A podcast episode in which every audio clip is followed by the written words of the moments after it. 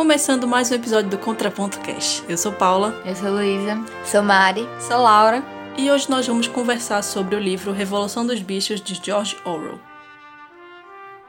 E antes de começar um recado, se você quiser comprar o livro Revolução dos Bichos ou qualquer outro livro, qualquer outro produto na Amazon, compre com o nosso link de associado, que está disponível na descrição do episódio ou na bio do Instagram, arroba contra.cast. Essa é a forma de você ajudar nosso trabalho, ajudar o podcast e sem pagar nada mais por isso. A Revolução dos Bichos, ou A Fazenda de Animais, como vem sendo recentemente traduzido aqui para o português, é, já que o livro original, o título original em inglês é Animal Farm, então seria realmente A Fazenda de Animais, mas aqui ficou popularmente conhecido como A Revolução dos Bichos. O livro foi publicado em 1944 e é uma história curta, um conto, sobre animais subindo ao poder para assim controlar seu próprio destino e a governar a fazenda para a qual eles trabalham, provendo então um ao outro e vivendo sobre regras de uma doutrina. A Revolução dos Bichos é então uma alegoria, e vamos falar mais desses termos mais para frente, para a União Soviética e a Revolução Russa. Mas não é só sobre essa transformação indiciosa dos ideais comunistas de igualdade para um regime totalitário comandado por um ditador e seu chefe de propaganda. É também sobre os desafios de se autogovernar e os perigos do ato de governar que as pessoas enfrentam por todo o mundo. Esse então é o primeiro episódio do nosso mês especial do Março Distópico. Então, durante o mês de março, nós vamos fazer episódios toda sexta-feira sobre livros do gênero distopia. E já que estamos falando falando de distopia, vou falar um pouco sobre o que é esse gênero. Antes da distopia, primeiro veio a tentativa de imaginar um mundo perfeito, sem problemas como pobreza, desigualdade e conflitos. Esse conceito de paraíso na Terra, que muitos foram elaborando ao longo dos anos, recebeu o nome de Utopia pelo autor Thomas More, quando em 1615 ele publicou seu livro chamado Utopia, palavra que vem do grego para lugar nenhum. O nome então já sugere uma impossibilidade. Mas com o passar dos anos, a ciência moderna e o progresso começou a criar reais esperanças de que esse mundo perfeito pudesse realmente existir. Mas o que veio na verdade, foram anos de guerra, fome e opressão. Então, os artistas, principalmente os escritores, começaram a questionar a ideia de utopia. E o termo distopia surgiu, do grego para lugar ruim ou lugar que não é bom. Uma das primeiras distopias é A Viagem de Gulliver, escrito por Jonathan Swift. Durante suas aventuras, o personagem principal encontra sociedades fictícias que à primeira vista parecem impressionantes, mas que na verdade têm falhas graves. Então, em seu romance, Swift estabeleceu as bases para o gênero distopia, ao imaginar um mundo onde aspectos da sociedade são levadas ao extremo, expondo assim suas falhas inerentes. O livro foi publicado em 1726 e os anos seguintes seriam ricos em exemplos, como as tecnologias industriais que prometiam libertar os trabalhadores, mas que na verdade os aprisionavam em favelas e fábricas, enquanto os donos das fábricas ficavam mais ricos que reis. No século XIX, então começaram a se perguntar e temiam aonde isso iria levar. Vieram então livros como A Máquina do Tempo, de H.G. Wells, é, que esse livro eu já li. É, é um livro bom, é, serviu de inspiração para várias distopias e ficções científicas, ainda que não seja grande livro, assim, para mim. Eu acho que existem livros com essas temáticas que autores que vieram depois que trabalharam isso melhor, mas ainda assim é um bom livro e é um bom livro para começar também esse gênero de distopia barra ficção científica. E nesse livro, ele basicamente imagina que a classe trabalhadora e a classe rica se desenvolvem em espécies diferentes. E um pouco depois, no início do século XX, Tacão de Ferro, o livro de Jack London, retratou uma oligarquia tirânica que governa as massas em pobre empobrecidas. E assim chegamos no século XX, que trouxe ainda mais mudanças e progressos científicos e tecnológicos que animavam e assustavam a população, como por exemplo os progressos na medicina, que transcenderam os limites biológicos, e a mídia de massa, que permitia a comunicação instantânea entre líderes e o público. E é nesse cenário que surgem as distopias mais famosas. Só que essas distopias famosas não foram imaginadas. Enquanto a guerra industrial tomava a Europa, novos movimentos políticos alcançavam poder. Alguns prometiam eliminar as diferenças sociais e outros buscavam unir a população ao redor de uma herança mítica. E o resultado foram distopias reais, em que a vida ocorria sob o olhar vigilante do Estado e quem não pertencesse ao grupo não terminava bem. E muitos desses escritores não só observaram esses regimes, como viveram neles. Exemplo do escritor soviético Yevgeny Zamyatin, que escreveu o romance Nós, no qual a liberdade e a individualidade são eliminados. O livro, obviamente, foi banido da União Soviética, mas ele serviu de grande inspiração para o autor que vamos falar hoje, George George Orwell, que lutou na linha de frente contra o fascismo e o comunismo. E agora nós vamos entrar na história desse autor para entender o que o levou a escrever os livros, especificamente A Revolução dos Bichos.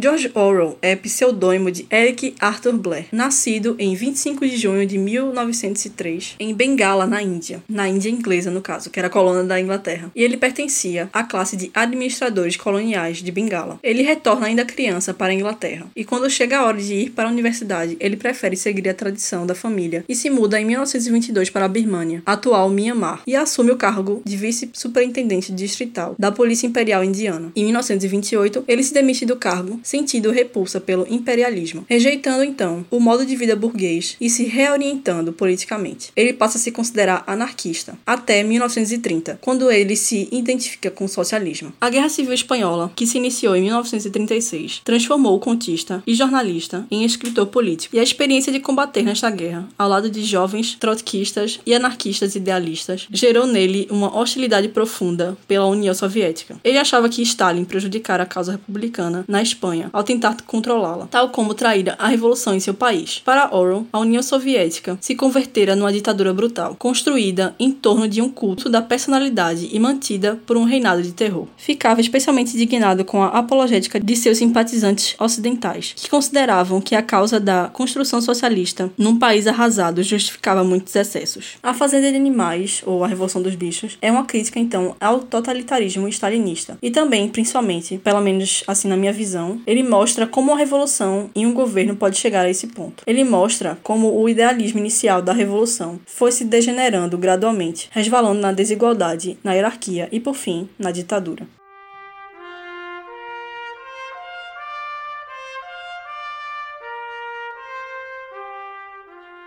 E agora, antes de entrarmos na discussão das temáticas da obra, é, é, importante, como eu falei no início, ressaltar alguns dos aspectos técnicos. E um deles é que a Revolução dos Bichos é uma alegoria. E uma alegoria é basicamente quando se usa uma metáfora estendida com o propósito de discutir um determinado assunto. É uma figura de linguagem e uma forma de expressão que consiste em representar pensamentos e ideias de forma figurada. Então, na superfície, nós temos uma história de animais que se rebelam contra os seus donos, os fazendeiros, os humanos, mas que por trás trás, temos uma mensagem escondida, um subplot complexo sobre a nossa sociedade. E no caso, eventos históricos particulares, mais especificamente, vamos ter então a visão de George Orwell a respeito da Revolução Russa. Pode-se dizer também que é uma fábula, que no caso é uma história curta em que animais têm características e qualidades humanas, e que a narrativa constrói um ensinamento, uma moral, uma lição de moral no fim. E é também uma sátira. E a sátira é uma técnica narrativa, literária ou artística, que ridiculariza um determinado tema, geralmente como crítica social, como uma forma forma de intervenção política ou social com o objetivo de provocar ou evitar uma mudança. Sabendo de tudo isso sobre o que tem por trás da construção técnica do texto, é, então sabemos que essa sátira, essa alegoria é voltada, então, especificamente para a Rússia, no período de Revolução Russa e na transformação da União Soviética. Todo esse período da Revolução Russa é toda uma história muito longa e muito complexa. Eu encorajo vocês muito a pesquisar mais sobre, assistir. Tem muito material na internet, é, documentários no YouTube, é, enfim, tem até podcast podcast de história sobre. Vocês podem procurar mais, porque se eu ficar aqui falando sobre a Revolução Russa, vai ser um episódio inteiro só sobre isso. Então, o que eu posso dizer é que a Rússia era um país que estava muito atrasado em relação aos outros da Europa. A abolição da servidão só aconteceu em 1861 e não teve nenhum plano de transformação para esses trabalhadores. Pelo contrário, eles tiveram que. Eles adquiriram dívidas com os seus empregadores e tinham que trabalhar mais ainda para poder pagar essas dívidas. Então, você tem uma população muito pobre se matando de trabalhar, enquanto uma pequena parte estava usufruindo de luxos, no caso, o czar e sua corte. E como eu falei, ele estava atrasado é, não só nesse aspecto de abolir a servidão muito depois de todos os outros países, mas também industrialmente falando, eles estavam atrás. É, já tinha ocorrido a Revolução Francesa, a Revolução Industrial, e não estava ligando para isso. Então, enquanto os outros países se desenvolviam, a Rússia ia ficando para trás. E isso, claro, foi gerando indignação na população. Chega então ao poder o czar Nicolau II, que é o nosso fazendeiro Jones, na Revolução dos Bichos, e tudo vai por água abaixo. E em 1905 começa então essa longa revolução que foi a Revolução Russa.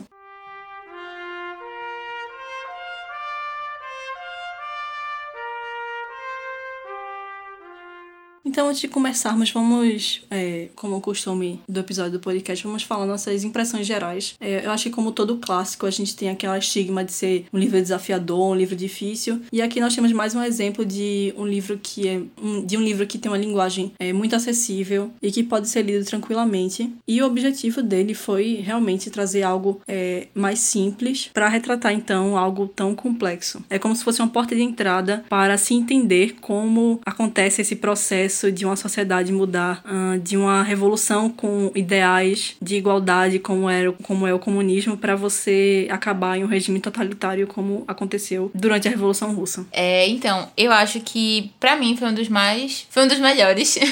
foi um dos melhores livros na minha opinião que a gente leu de distopia. E eu acho que justamente pelo que Paula falou de ter uma linguagem muito acessível, que não é uma história cansativa, muito pelo contrário, eu acho que você entende tudo, toda a crítica que ele quer fazer e em nenhum momento ele explicita o que é aquela crítica, sabe? Você vai lendo e conforme você lê, você entende o que ele tá querendo falar. E é assim, muito, muito cirúrgico, de verdade. É muito intencional o que ele quer fazer. Por mais que ele não bote o específico ali, olha, eu tô falando sobre isso, entendeu? Mas você consegue entender a crítica que ele tá fazendo de uma forma muito forte, assim. Então, acho que foi um dos melhores, porque eu não precisei fazer minha cabeça doer lendo, entendeu? Pra entender as coisas. Mas conforme eu ia lendo, eu queria ler mais e eu ia, tipo, entendendo a crítica que ele queria fazer. E é muito chocante o quão bem ele escreveu esse livro. É, da mesma forma que Luísa disse, eu achei também a leitura muito simples, a linguagem envolvente também. Eu só tive problema que eu não peguei direto, porque eu fiquei, eu disse para ela que eu ia me segurar, porque eu gostei tanto do livro que eu não queria acabar de uma vez e ficar depois naquela abstinência. Mas toda a história em si, o que eu mais repeti, eu já recomendei esse livro para muita gente e o que eu mais falei para elas foi que esse livro se encaixa em qualquer período totalitário da nossa história e você aprende muito com o que ele tenta passar de forma tão sutil que assim, foi publicado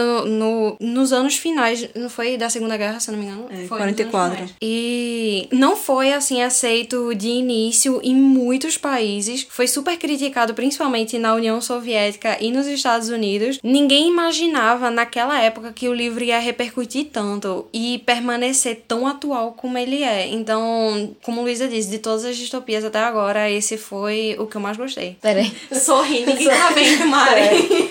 É um podcast, né? Um vídeo não, tá? Eu ia falar, mas me engasguei.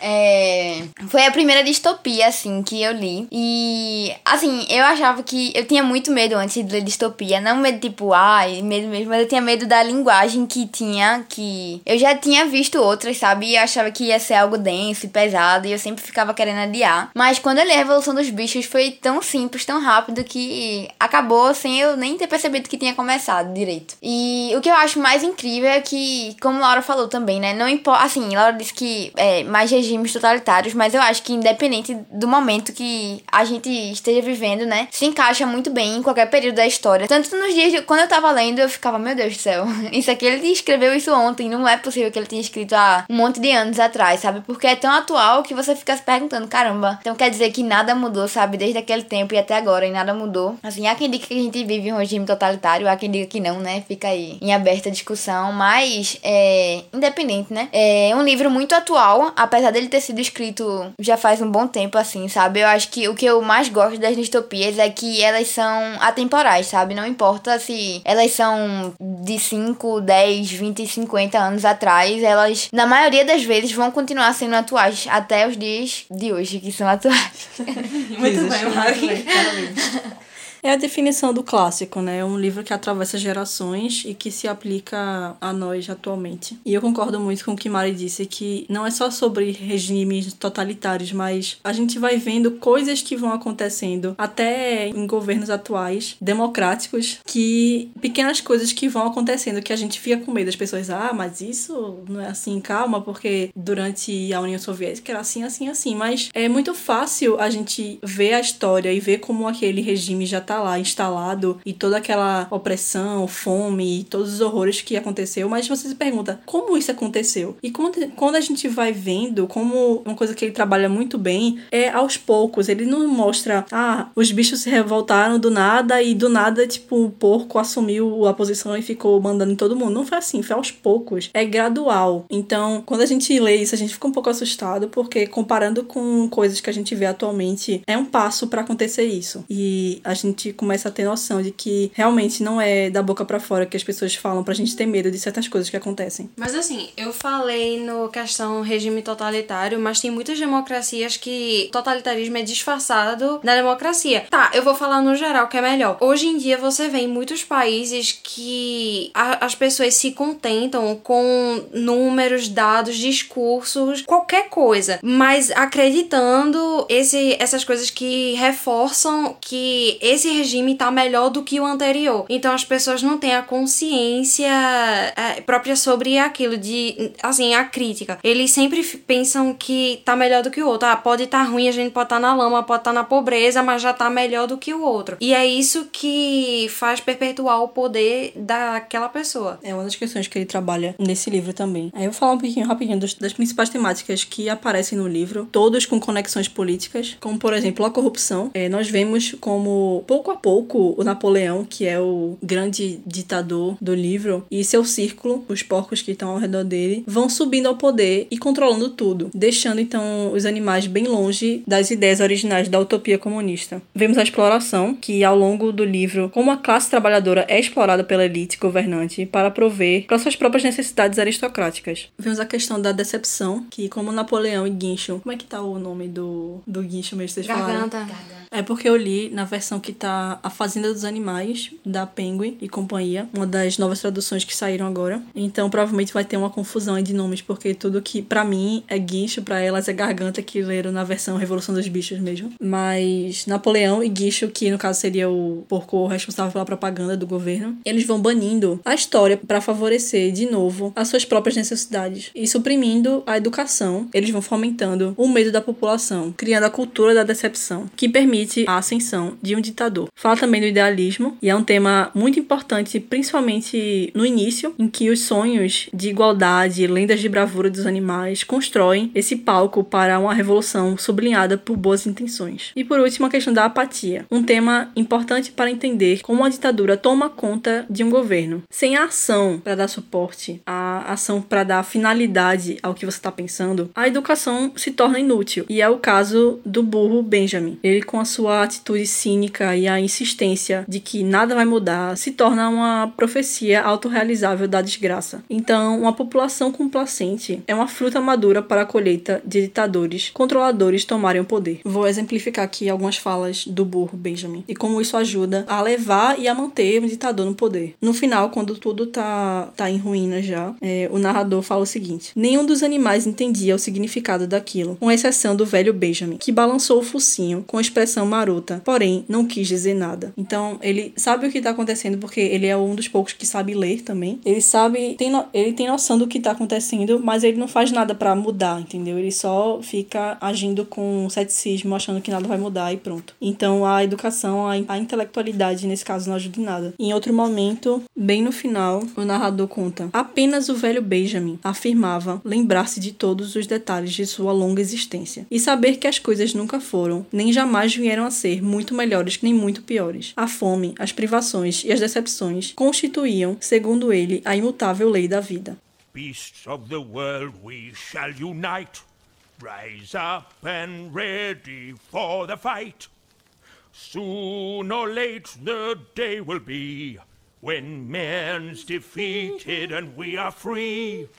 Soon or late the day will be when man's defeated and we are free. Agora nós vamos entrar mais a fundo no livro, quase que capítulo por capítulo, para entender então essa evolução, o processo que acontece para se instaurar esse regime. Tendo em mente também, como eu falei, que o livro é uma alegoria, que o fazendeiro Jones, como já falei, é o czar Nicolau II, representando então o antigo regime aristocrático, o antigo governo aristocrático da Rússia. O velho major, ele é uma combinação de Karl Marx e Lenin, e é uma combinação dos dois. Muitos dizem que ele é representação do Karl Marx, e muitos dizem que ele é só a representação de Lenin. Eu acho que faz muito sentido ser a combinação dos dois, pelos ideais que ele traz e também pela postura dele, porque Lenin, ele era um cara meio alterado. Então ele não iria condizer muito com o personagem do velho major. E Lenin foi então o personagem dessa revolução que antecedeu Stalin. Ele era o, o rosto da revolução russa. Pode ser que o autor esteja passando pano para Lenin, não sei dizer, mas pode ser também, porque muitos dizem que Lenin não era tão ruim quanto Stalin ou coisas do tipo. Realmente Stalin foi pior do que Lenin, mas eu acho que se Lenin não tivesse morrido e tivesse continuado mais de poder, eu acho que muitas coisas horríveis poderiam ter acontecido. Também vem em parte porque Lenin era intelectual e Stalin não era um intelectual, ele era realmente mais da força bruta. Então as pessoas têm essa, essa visão de diferenciar os dois, mas no final são dois loucos ditadores. Uma coisa que eu esqueci de falar do, da questão do velho major é, ser Marx e Lenin é que, assim como o crânio do major foi colocado em exibição para os animais, o corpo de Lenin foi conservado e colocado à mostra para os russos. É então a maneira de canonizar o fundador da revolução e dos seus ideais. E já falando de Stalin, ele é então apresentado por Napoleão, o porco que vai então se tornar o ditador. E o Bola de Neve é o Leon Trotsky, outra grande figura da Revolução Russa. Esse sim também é outro homem voltado mais pro lado intelectual, uma pessoa que sabia lidar com a fala, ao contrário de Stalin. E sabendo que cada um desses animais representa essas figuras históricas, o livro então abre com o velho major reunindo os animais e transmitindo então seu conhecimento e a sua visão que ele tem para o futuro da fazenda do Solar. Pra vocês também tá assim nessa, na tradução, Fazenda do Solar. É, solar. Pronto, tá A certo. Granja do Solar. É. Ah,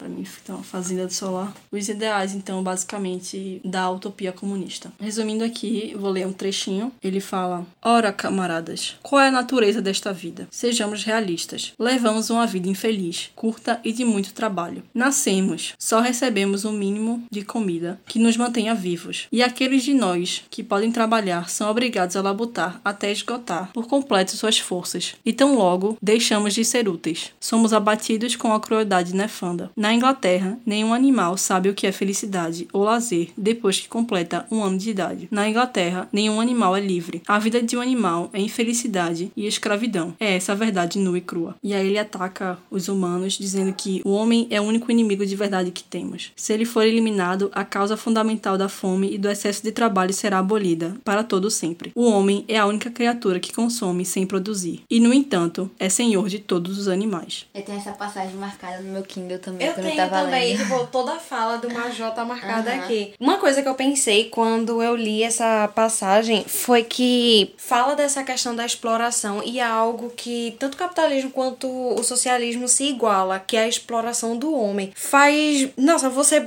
bota nos dias atuais na nossa sociedade aqui. A gente, quanto mais tá trabalhando, quanto mais tá sofrendo, tá curtindo muito menos. E é, é por isso que a gente se identifica tanto lendo um negócio desse, porque você tá vendo, é o retrato da tua sociedade no momento. E eu também penso assim, mas eu também vejo muito pelo lado do é, literal, assim, do jeito que ele falou, sabe? Da questão dos humanos em si, sabe? Que, é, como ele falou, que. É, Aí surgiu o veganismo. é, foi daí que surgiu. Cadê? Abre aí rapidinho, Paulo, só pra, pra ver como ele fala. Aqui, quando ele diz o homem é a única criatura que consome sem produzir. É... E ele, e ele completa depois, né? E, no entanto, é senhor de todos os animais. Porque a gente se vê muito, a gente que acha que a gente transforma tanto o meio que a gente vive e tudo mais. Mas a gente tá sempre, sempre se preocupando com só o que vai acontecer pra gente, sabe? Como a Luísa falou. Essa questão dos animais também. Acho que daí mesmo que surgiu essa questão. Talvez não desse livro, mas com certeza também, se você pegar pra ver, tem um pouco disso também, sabe? Da questão do, do cuidado com os animais, né? Fala também da, de abater os animais aqui a, de jeitos cruéis, sabe? E eu acho que fala muito disso também, do jeito que a gente. A nossa relação com o meio ambiente também tem muito nesse livro. É porque assim, é abordado. Essa questão dos animais é bem abordado é, do homem não saber viver em comunidade. Essa questão do equilíbrio não tem. O homem tem que ser soberano. E é algo que a gente vê, eu vou sempre puxar pra isso. Na nossa sociedade, o homem não sabe viver igualitário. Tem que ter um que tem que ter mais do que os outros. Tá, deixa eu puxar aqui. Primeiro falar um negócio de Mari. Eu não tinha pensado por esse aspecto. Ah, é. Nessa parte vegana, vegetariana. Não tinha pensado nesse, nesse aspecto.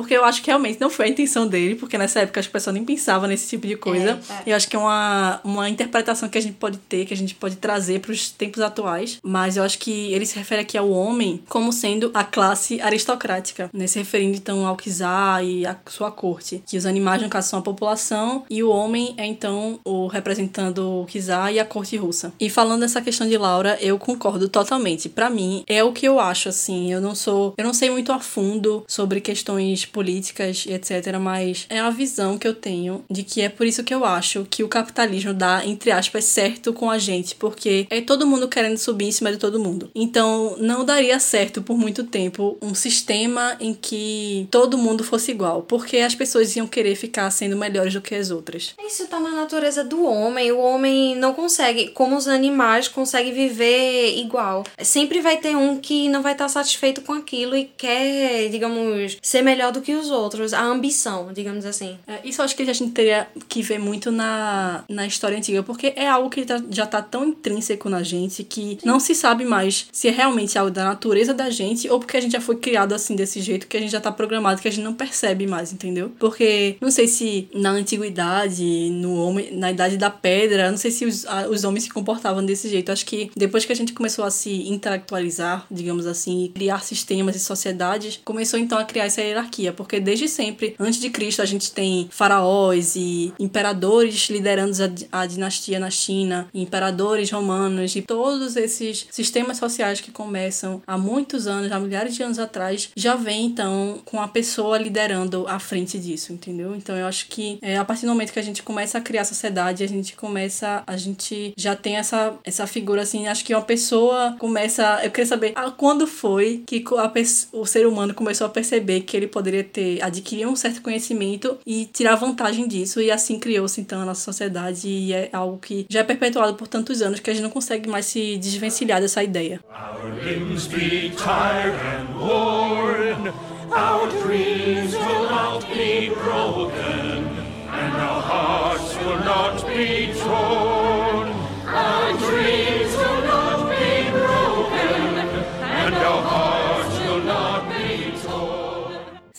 Queria falar duas coisas com relação ao que Mari e Laura falaram. Com relação ao que Mari falou, como eu tinha falado, né? Então, eu, quando eu li, eu tinha pensado nesse aspecto do animal também. Porque eu acho que a grande beleza, assim, da coisa é essa. É a gente perceber que se aplica tanto para o livro, tipo, no modo literal, quanto na questão que ele quer criticar. É, o, o homem, ele é explorado, mas ele também explora, sabe? E, tipo, eu acho que a grande crítica, já puxando pra o que Laura falou, é justamente essa. Que não é a questão só porque é o homem, entendeu? Porque quando não se dá a consciência aos animais no livro, eles também começam a querer que- ter o poder. Então, é justamente essa questão de quando você tem consciência, né? Você meio que quer dominar. É uma coisa meio que da gente, assim, querer ter controle das coisas e tal. Muita coisa de humano mesmo. E, calma, tem outra coisa pra falar com relação a isso também. Tenho uma memória péssima. Janela, sapato, areia.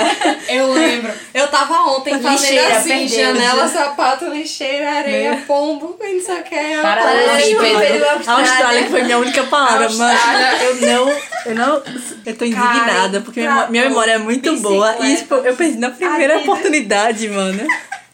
Eu, Até sapato. Bernard, Paula. Aí, Até. não, janela. Mano, até Bernard foi mais à frente, Paulo. É muito bom, Mari. Acho que era isso mesmo que eu queria falar. Eu só ia dizer isso, que realmente, eu acho que. é, eu concordo com isso que vocês falaram, né? Que realmente é muito complicado estar numa sociedade em que não existe lei, não existe domínio, né? Eu, uma coisa que me lembrou também foi. Acho que até a gente comentou sobre isso quando a gente leu, que era a questão do. Contrato social. Contrato, isso aí. Tava, era isso que eu queria lembrar.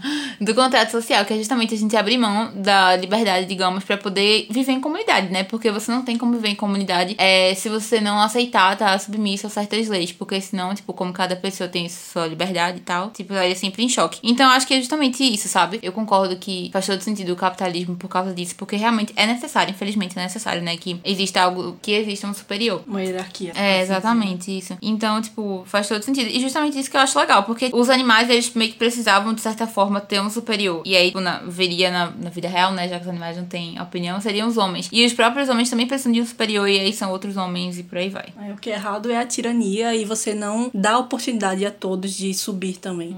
Uma coisa que eu achei muito interessante também foi a música, porque faz referência a muitas dessa, desses regimes, mas a primeira que eu lembrei foi aquela de dos Miseráveis, da, tu sabe qual é, né? Aquela do You Tem Hear the 20 People Sing, músicas. sing the Ah, song sim, sim, sim. Aí, tipo, Sim, sim. pra quem não conhece, a, a letra é basicamente você ouve o povo cantar, cantando a canção dos homens raivosos. Essa é a música do povo que não será escravo outra vez. Quando os batimentos do coração ecoam a batida dos tambores, há uma vida que se, ini- que se iniciará quando chegar o amanhã. Eu, eu passei o livro todinho com essa música na cabeça. Tu falou as músicas dos Miseráveis, eu. Tem uma música dos Miseráveis? Aí eu tava pensando no livro. Aí eu, ah, não, musical. Não, acho que. Ué, o musical, o filme.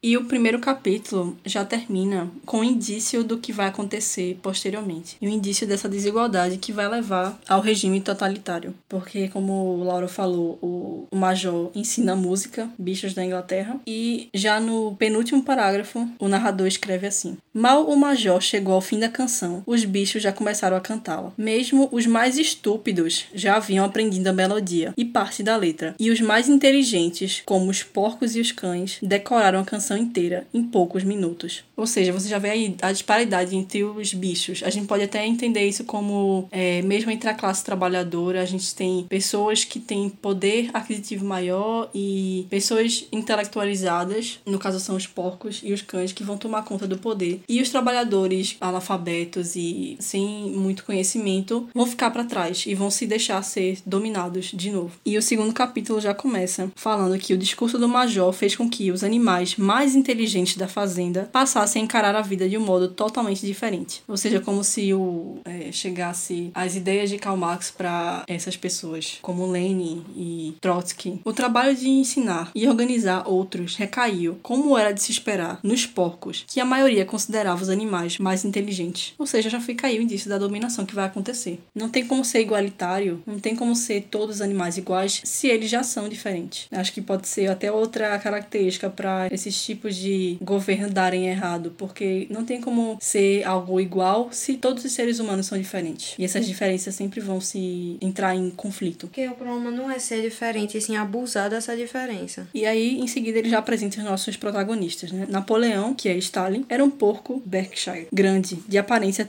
um tanto feroz, único de sua raça na fazenda, que não era muito de falar, mas tinha fama de sempre conseguir o que queria. Bola de Neve era mais enérgico que Napoleão, falava melhor e era mais inventivo, mas quanto ao caráter, era visto como mais superficial que o outro. E Neve, como eu disse, é Trotsky. E o Guincho, né, que é o Garganta, chega aí como representante da mídia de massa, que eu já comentei antes, anteriormente, que é uma das revoluções, uma das invenções tecnológicas que vem para melhorar nosso estilo de vida, mas ao mesmo tempo para ajudar a propagação dessas ideias, do contato do líder com o público e ajuda também a distorcer ideias e fazer crescer o regime. Guincho, ou Garganta, né, falava muito bem. E quando discutia alguma questão difícil, tinha o cacoete de dar pulinhos de um lado para o outro, enquanto balançava o rabo, o que de modo algum tinha um efeito persuasivo. Dizia-se que Guincho era capaz de transformar o preto em branco. Então ele tem o grande poder de dominar a linguagem, de dominar a propaganda e de fazer com que eles aceitem as ideias. A partir dos ensinamentos do velho major, esses três elaboraram todo um sistema de pensamento, o qual denominaram animalismo. Seus discípulos mais fiéis eram os dois cavalos de tração, Guerreiro e Tulipa. Aqui na minha tradução tá Guerreiro e Tulipa, onde você está como mesmo? Sansão e Quitéria.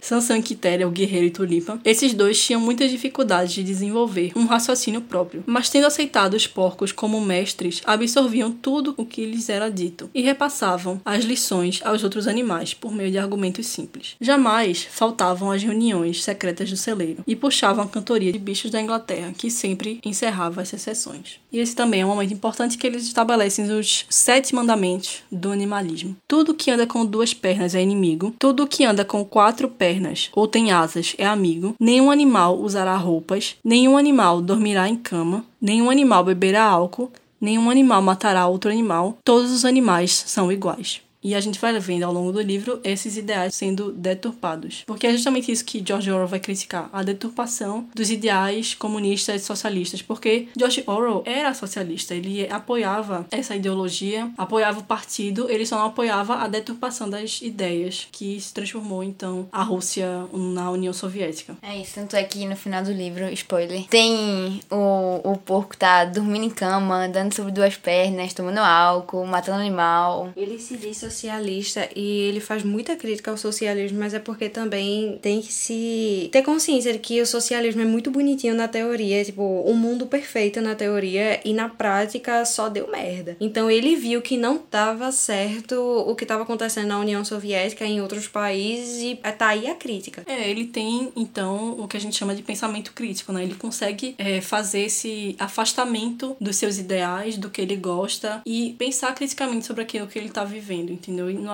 é, não é só porque você apoia algo que você vai apoiar cegamente aquilo, entendeu? É isso que a gente. É isso que falta muito na grande população em geral, né? Você só vê só ideias superficiais e apoia aquilo cegamente, sem pensar criticamente sobre aquilo. É por isso que é uma leitura pertinente, sabe? Tipo, eu, assim, a gente tava falando já uma vez sobre a questão da leitura obrigatória, não sei o que, mas esse tipo de livro deveria ser obrigatório na- nas escolas, porque abriria muito mais a consciência da gente quanto aos governos em geral e o nosso próprio, é, sabendo o nosso papel como cidadão. Eu ia falar alguma coisa também, calma. Eu só ia complementar dizendo que, com relação ao que a Laura tinha falado, né? Eu acho que, assim, com relação ao posicionamento de, do George, dado a, o posicionamento político dele, é, eu acho que, como o Paulo falou, acho que é bem. Pra mim, a grande moral, assim, do livro é que não existe isso de sociedade perfeita, entendeu? Que a gente poderia tentar de todas as formas e com as melhores das intenções, sendo que no final, é, o instinto, assim, humano de querer dominar, de querer ter o poder, iria sempre se destacar. Então, eu acho que a questão é que ele é realista. Ele entende que talvez aquilo que ele acredite seja a melhor opção, mas que, tipo assim, é um livro que diz: olha, por mais que a gente acredite que isso seja o melhor, não vai ser do jeito perfeito que vocês imaginam que é. Se a gente não vigiar, a gente vai sempre estar voltando pra essa mesma questão de tipo, ter alguém que domina, ter alguém que quer ter mais poder do que deveria e quer mandar em cima de todo mundo. Aqui sobre, sobre George Orwell, na introdução da edição da Penguin, é, deixa eu ver quem aqui escreve o prefácio. É Maurice Dickenstein. Ele fala que George Orwell criara para si um papel de crítico interno da esquerda, usando sua experiência pessoal com o campo de trabalho para um novo tipo de jornalismo participativo. Porque George Orwell também era jornalista, né? Ele trabalhou na rádio da BBC e ele defendia os ideais básicos do socialismo contra os descaminhos daqueles que diziam falar em seu nome, e era esse o contexto de A Fazenda dos Animais, em que abordou a Revolução Russa e seus desdobramentos sob a forma enganosamente simples da fábula animal e da alegoria satírica. E ainda sobre isso, o próprio George Orwell fala: Em minha opinião, nada contribuiu tanto para a corrupção da ideia do socialismo quanto a crença de que a Rússia é um país socialista. E assim, nos últimos 10 anos, sou da convicção de que seria essencial a destruição do mito soviético, caso quiséssemos um ressurgimento do movimento socialista. Então, o que a Fazenda dos Animais ataca não são os ideais originais da revolução, mas sim sua apropriação e deturpação, como a gente está aqui comentando.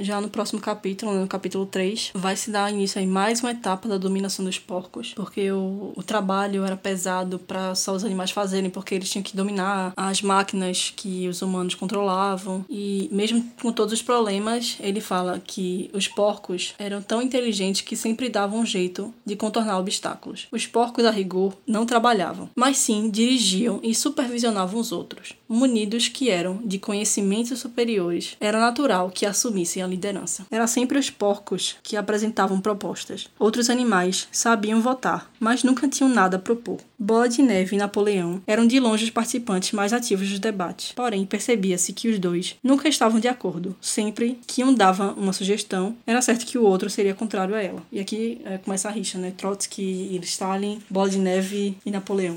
E mais pro final do capítulo, mais pra frente os porcos vão se justificar né, na voz de guincho barra garganta. Nós, os porcos, trabalhamos com o cérebro. Toda a administração e a organização desta fazenda depende de nós. Dia e noite, cuidamos do bem-estar de vocês. É em prol de vocês que bebemos esse leite e comemos essas maçãs. Sabe o que aconteceria se nós, porcos, não cumpríssemos nossos deveres? Jones voltaria. Isso mesmo, Jones voltaria. Sem dúvida, camaradas. Sem dúvida, ninguém de vocês deseja a volta de Jones, não é? Ou seja, ninguém de- deseja a volta do Kizar. É melhor continuar do jeito que tá do que como falou, né? do que, do que como estava antes. E aí começa então essa questão do bot- botar o medo, né? A questão do botar o tocar o terror agora. Começa a, a minar esse campo do medo na população a partir daí. E é um episódio do leite também, né? Que rouba- desaparece o leite. Ninguém sabe pra onde foi, né? A gen- A gente sabe, né? Porque fica bem. Fica entre linhas, mas a gente sabe que o leite foi roubado pelos porcos. E esse é um episódio até. Acho que é que realmente começa a virar abuso de poder, né? Sim. É tipo, a gasolina quase 6 reais é o povo, mas pelo menos a gente tira o PT. É, Gás cento e pouco. Enfim, mas tirando hipocrisia. PT. enfim. Enfim, a hipocrisia. E no prefácio aqui da minha edição, sobre esse episódio do roubo do leite, quando os porcos surrupiam primeiro o leite e depois as maçãs para si, já está então surgindo como classe dirigente por acumular prerrogativas especiais como se fossem direitos seus. Desde o começo, a arma favorita deles é a dissimulação. Ao enviarem-se um propagandista guincho para justificar o que pegaram, seguem pelo caminho em que as pequenas mentiras levam a grandes mentiras, em que os ideais iniciais podem ser revistos e até derrubados, sem se reconhecer numa mudança, e a história pode ser reescrita na presença de testemunhas vivas. Guincho, na qualidade de porta-voz, o personagem sintetiza tudo o que há de desonesto na nova ordem. Quando os bichos ficam invariavelmente confusos e aceitam cada mudança na linha oficial, questionando suas próprias lembranças, o leitor pode se indagar até que ponto Orwell atribuiu essa incipiente ditadura à ameaça de violência, à esperteza moral dos manipuladores da opinião pública ou à inocente obtusidade das massas, que se intimidavam com tanta facilidade. Tem uma passagem que fala: Durante o ano inteiro os bichos trabalhavam feitos escravos, mas trabalhavam felizes, não, me não mediam esforços ou sacrifícios, cientes de que tudo quanto fizessem reverteria em benefício deles próprios e dos de sua espécie, que estavam por vir e não em proveito de um bando de preguiçosos e aproveitadores seres humanos. Isso me lembra de uma frase de Frederick, é, como é? Engels, que ele diz: A história da humanidade é a história da luta de classes.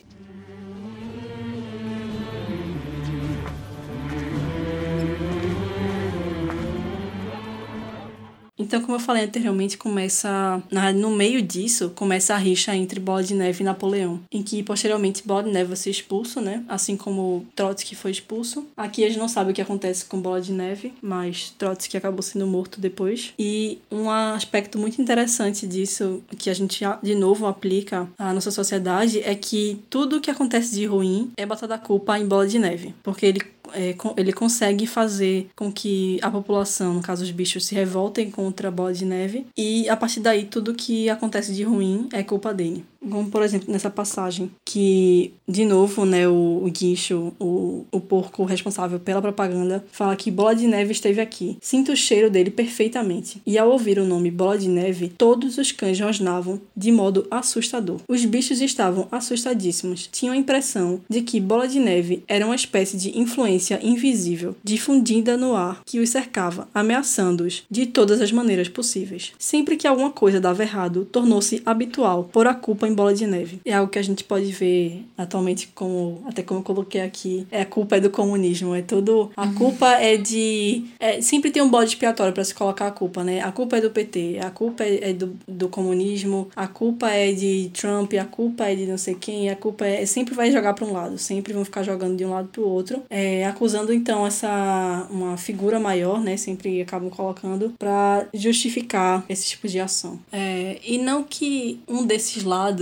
seja melhor que o outro ou que um esteja certo e outro errado, mas o, a oposição sempre acaba jogando a culpa de um lado para trazer essa imagem da demonização, como se um lado fosse a pior coisa do mundo e o outro fosse um mar de rosas e tudo é perfeito. Essa divisão que, que nada a ver, assim, quando mais a gente vê, a gente vai mais a fundo na política, a gente vê que é tudo uma bela merda e a gente tá encurralado. A gente tá tudo encurralado Tudo aqui. É, agora mesmo Joe Biden já tá bombardeando aí o Oriente Médio, já tá fazendo coisa, tipo, dá, mas pelo menos ele não fez um tweet maldoso, né? É tudo, é tudo a mesma coisa, tudo homem engravatado. Mesma coisa que, ah, tirou o PT, mas aí vem o quê? Bolsonaro, grande merda, assim, né? É aquela coisa, as ações são as mesmas. O que muda é a pessoa e um pouco do discurso. Mas até mesmo o discurso é muito familiar. Aquela coisa, eu vou é, tirar da pobreza, eu vou fazer isso, vou fazer aquilo. E não faz nada, às vezes até piora a situação. Tudo acaba em corrupção. E a gente se fudendo. verdade. O único que presta é Anderson Ferreira, que fez a ciclofaixa aqui pra gente andar dentro ah, beleza. É boa, mano. É, com certeza. E essa parte da demonização de um lado é muito importante para se subir ao poder. E não só é, regimes totalitários, qualquer governo assim, para você é, criar esse tipo, um governo populista, ele é necessário você demonizar algo ou alguém para você poder ter apoio da massa e subir ao poder. Então, você ter essa questão de ah, a culpa é do PT, a culpa é do comunismo, a culpa é do bola de neve, é muito importante para você se manter no poder, porque isso gera medo, é, gera algo para você culpar entendeu? Você tá na merda e você quer saber por que eu tô assim. Aí você vê que é uma pessoa dizendo que a culpa é de fulano, aí você vai realmente, ah, a culpa é desse fulano mesmo, então eu vou lutar contra isso, vou votar naquele cara. Então, é uma forma de você manobrar e de você chegar ao poder. E outra forma é a questão da memória. Nós somos pessoas de memória curta. Esquecemos que é, as coisas acontecem, que de certa forma a história é cíclica e que muitas coisas que acontecem hoje já aconteceram antes. E entra na questão do que, do que Laura falou que, ah, porque antes era melhor, então porque é melhor agora do que porque antes estava muito pior. E se a gente parar pra pensar, não é tão bem assim por esse caminho. Ao longo do livro, a gente vai percebendo que os animais vão perdendo a memória e se esquecem dos verdadeiros ideais, porque os mandamentos vão se modificando ao longo do tempo, perdem a memória do dia da revolução, perdem a memória é, de como tudo foi acontecendo. Quando o poder intelectual tá na mão de poucos, é muito fácil você manobrar a massa. Como diz aqui, os bichos acreditavam em tudo que ele dizia. Na verdade, Jones e tudo que ele representava já haviam quase se apagado da memória deles. Sabiam que a vida agora era dura e cheia de privações, que passavam boa parte do tempo com fome e com frio, e que quando não estavam dormindo, estavam quase sempre trabalhando. Mas sem dúvida, teria sido pior antigamente. Eles preferiam acreditar nisso. Além do mais, agora eram livres, o que fazia toda a diferença, como o Guincho não deixava de ressaltar. E no capítulo 10, o último capítulo, ele já começa assim no primeiro parágrafo. Passaram-se anos, as estações iam e vinham, e as vidas breves dos animais se sucediam. Chegou um tempo em que não restava mais ninguém que se lembrasse de como eram as coisas antes da rebelião, tirando Tulipa, Benjamin, o corvo Moisés e alguns porcos. Bola de Neve fora esquecido. Para muitos dos mais jovens, a rebelião não passava de uma vaga tradição transmitida oralmente. E outros animais que tinham sido comprados nem sabiam que tal coisa ocorrera antes de eles chegarem lá. Aceitavam tudo o que lhe era dito a respeito da rebelião e dos princípios do animalismo. A verdadeira felicidade, segundo ele, era trabalhar muito e levar uma vida frugal. De algum modo, tinha-se a impressão de que a fazenda se tornara mais rica, só que os bichos não estavam mais ricos, exceção feita, é claro, aos porcos e cachorros. Quanto aos outros, a vida, até onde eles sabiam, era tal como sempre tinha sido. Sentiam fome a maior parte do tempo, dormiam nos leitos de palha, bebiam nos bebedouros e trabalhavam nos campos. No inverno passavam frio e no verão eram atazanados pelas moscas. Mas aí entra a questão de que, como a gente falou, é, pelo menos não era antes, né? Quando os animais estavam sob o comando dos humanos, quando os russos estavam sob o comando do czar. Se passavam fome, não era culpa dos seres humanos tirânicos. Se trabalhavam muito, ao menos estavam trabalhando em benefício próprio. Ninguém entre eles andava com duas pernas. Nenhuma criatura se chamava outra de senhor. Todos os animais eram iguais. E de novo, e essa questão da memória, você trabalha ou você pensa que é melhor estar agora do que tá- como estava antes, ou também tem o contrário, que é você dizer que antes era melhor e que a gente tem que voltar a ser como era antes. Só que ninguém sabe como era esse antes, que era esse ideal anterior da nação, que era melhor, que é o, no caso era o slogan de Donald Trump, né? Make Great again. é, Great Again. Make American Great Again. Que é, mas aí você pergunta, como assim? Como era antes, esse antes ideal? Que, como a gente falou no episódio de novembro de 63, que JFK também falava a mesma coisa, que no- na década de 60, ah, nós vamos trazer a América feliz e como era antes. Só que, de novo, como, de onde, de onde ele tirou essa idealização dessa felicidade americana que era antes? Todo mundo fica com esse pensamento de que ah, antes era melhor. E aqui é o contrário, né? Pensar que agora é melhor porque antes era pior. E ficar com isso na cabeça, as pessoas acabam não se questionando realmente de como era antes. Realmente, entendeu? Porque aqui no caso, a maioria das, dos animais que viveram na época de Jones já morreram. Então já, já se passaram muitos anos. Então é muito fácil você manipular e dizer que antes era pior. E você dizer que agora é melhor. E as pessoas já nascem naquela realidade e tudo acontece de novo. É cíclico. É exatamente como acontece com a gente, né? Como as pessoas não têm, tipo, quando se priva a informação de como eram as coisas antes, é, isso é manipulado pra que, tipo, meio que a massa siga e, tipo assim, vá acreditando realmente no que as pessoas falam. Não é nem só isso, tem a questão também de pontos de vista de quem viveu de um lado e quem viveu de outro. Porque um conta a história de um jeito, aí vem outro e conta de outro. Aí tá. Aí o pessoal, em vez de dizer, não, são pontos de vista diferentes, só fica isso é errado, isso é certo. Sendo que não é bem assim, preto e branco. São. É uma toda uma cromática, entende? Ela tava explicando que, tipo, como muito, todo mundo que tinha vivido aquilo já tinha morrido, tipo, é, eles não tinham como saber o que exatamente era aquele passado tão bom que todo mundo falava. No caso deles, tão ruim, né? Que todo mundo falava. E nós vemos aqui como essa questão da propaganda e da mídia é importante.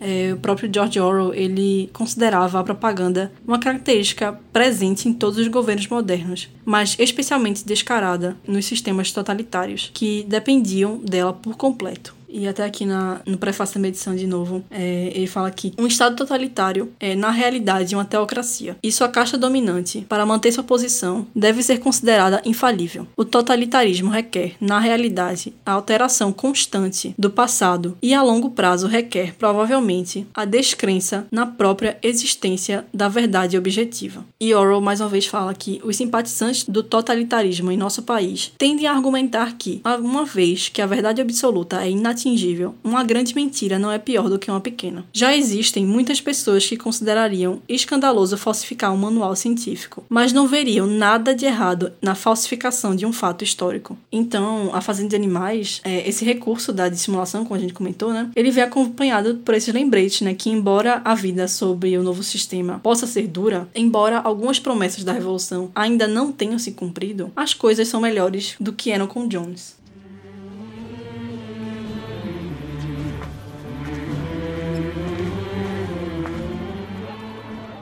É, então, eu acho que é algo que, sei lá, que me marcou muito quando eu tava lendo é que justamente, né, quando eles estão estabelecendo essa nova ordem, essa coisa da igualdade, eles montam as leis e vão, aos poucos, os poucos vão mudando. E aí eu acho que culmina assim com essa última lei que eles alteram, né, que eles vão alterando aos poucos, sem que o pessoal perceba. Justamente, eles vão esquecendo, tipo, era realmente isso que estava escrito? Era isso mesmo? E aí quando chega no final, eles mudam a última das leis, que era o que meio que regia essa nova ordem deles, que era a igualdade. E eles mudam e eles falam que é, todos os animais são iguais, mas alguns são mais iguais do que outros. Enfim, isso é aquela parte que você, né, tipo, a cabeça explode assim, porque você fica, meu Deus, é exatamente isso. É porque a verdade é essa, é isso que acontece, querendo ou não. Tipo assim, mesmo que exista a igualdade. Me, por exemplo, tipo, se fosse na nossa sociedade assim, mesmo que fosse igual, é, ainda assim não seria, porque é, existiriam, tipo, influência e outras coisas que acabam diferenciando uns dos outros, umas pessoas das outras. Então, independente de a gente pregar essa igualdade, como a gente hoje em dia prega, né? Tipo, ah, todo mundo é igual, todos os seres humanos são iguais, tem que ser respeitados da mesma forma. Mas mesmo assim, a gente vê que não é necessariamente dessa forma. E assim, dos sete mandamentos do animalismo, né, que começa, é, acaba reduzindo para o último mandamento que resume o final do livro, que é todos os animais são iguais, mas alguns são mais iguais que os outros. E o livro termina dizendo: Agora não havia mais dúvida a respeito do que acontecera com os rostos dos porcos. Porque, né, os porcos acabam se comportando com humanos e tem a, a cena final que é os porcos se reunindo com outros líderes capitalistas de igual para igual, conversando, eles de duas. Os porcos em duas patas, é, vestindo roupas, bebendo álcool e os animais assistindo tudo isso da janela. E os bichos lá fora olhavam de um porco para um homem, de um homem para um porco, e depois de um porco para um homem outra vez. Mas já era impossível saber quem era homem e quem era porco. Ou seja, tudo tá no mesmo no final. O que começou com a revolução em prol dos direitos dos trabalhadores, aconteceu que deu no mesmo. E os líderes revolucionários se tornaram tão ruins quanto os líderes que eles combateram um dia. Vocês estavam falando dos mandamentos, eu acabei lembrando também da música, que chega uma parte que eles só ficam assim, cantarolando, cantarolando, mas não lembram nem mais a letra e acaba sendo proibido de vez depois. Como eu até falei no,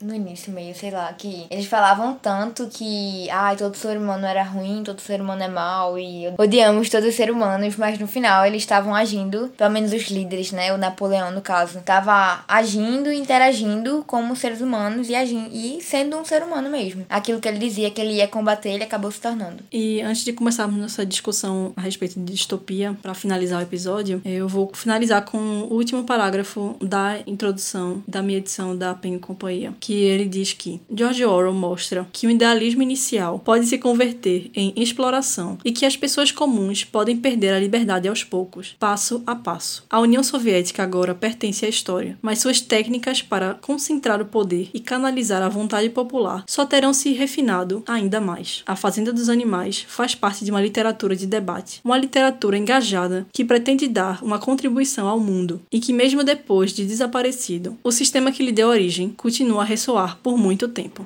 All animals are equal, but some animals are more equal than others.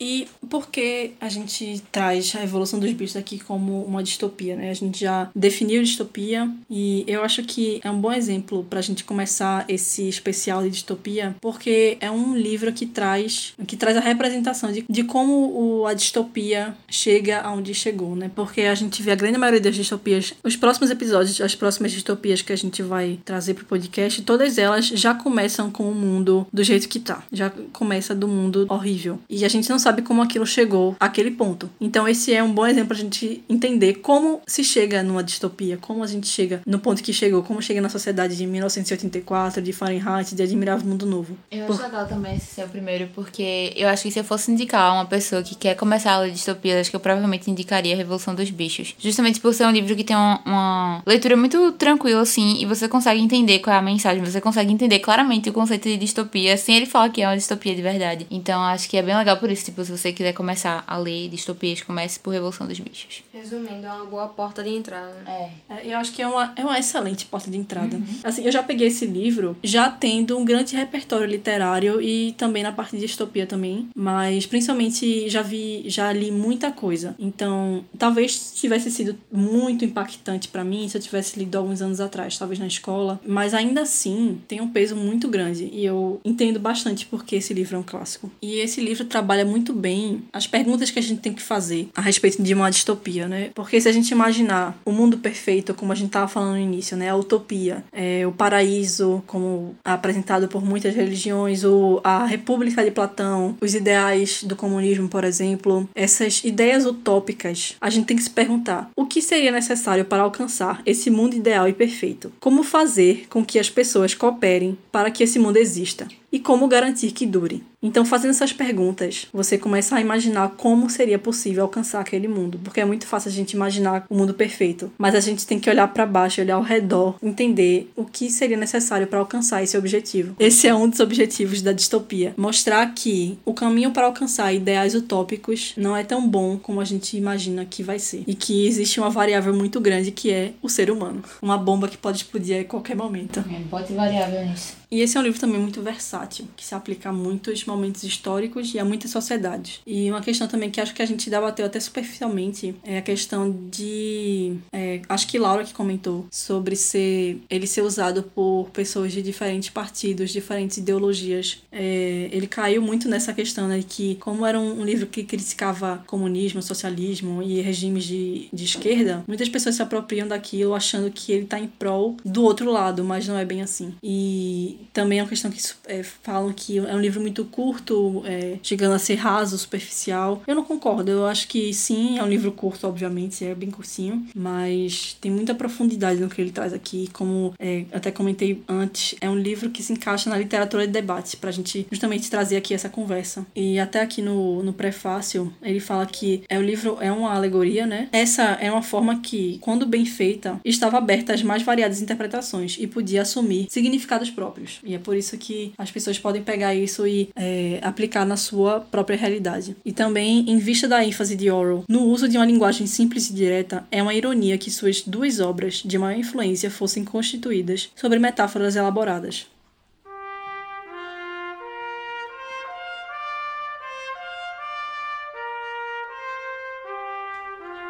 Revolução dos Bichos, ou A Fazenda de Animais, como você preferir, é um livro curto, mas muito complexo, com vários pontos para ser abordados. Aqui a gente abordou e trouxe para discussão alguns deles, alguns ficaram de fora porque realmente não dá para discutir, até como Laura falou, teria que ser dois episódios para falar sobre. Mas eu espero que esse debate continue e que esse livro seja indicado por vocês também para outras pessoas. Indique também o nosso episódio do podcast, nosso podcast em geral, e também para ajudar, como já falei no início, se você tiver interesse em comprar o livro, comprar qualquer outra coisa na Amazon, compre com o nosso link que vai estar disponível na descrição do episódio ou na bio do Instagram, arroba contra.cast. Siga lá também a gente para nos acompanhar é, e para me acompanhar especificamente no arroba contra.da da leitura. Eu espero que vocês tenham gostado da nossa discussão e até a próxima.